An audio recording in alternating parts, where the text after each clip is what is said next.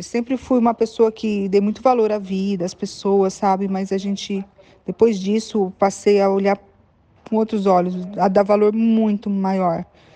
É, enfim, até fisicamente, assim, eu tinha aplique, unha postiça, cílios.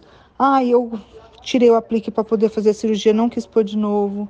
Sabe, o meu, uma aceitação, assim, uma coisa de dentro para fora, assim, tão, tão boa de você se amar, sabe?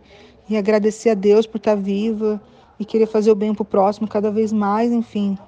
Você muda as suas prioridades, né? Então, o câncer me ensinou muito. E, e é isso. Passar a se cuidar mais, sabe? A olhar mais para a saúde, respeitar seus limites, respeitar seu corpo.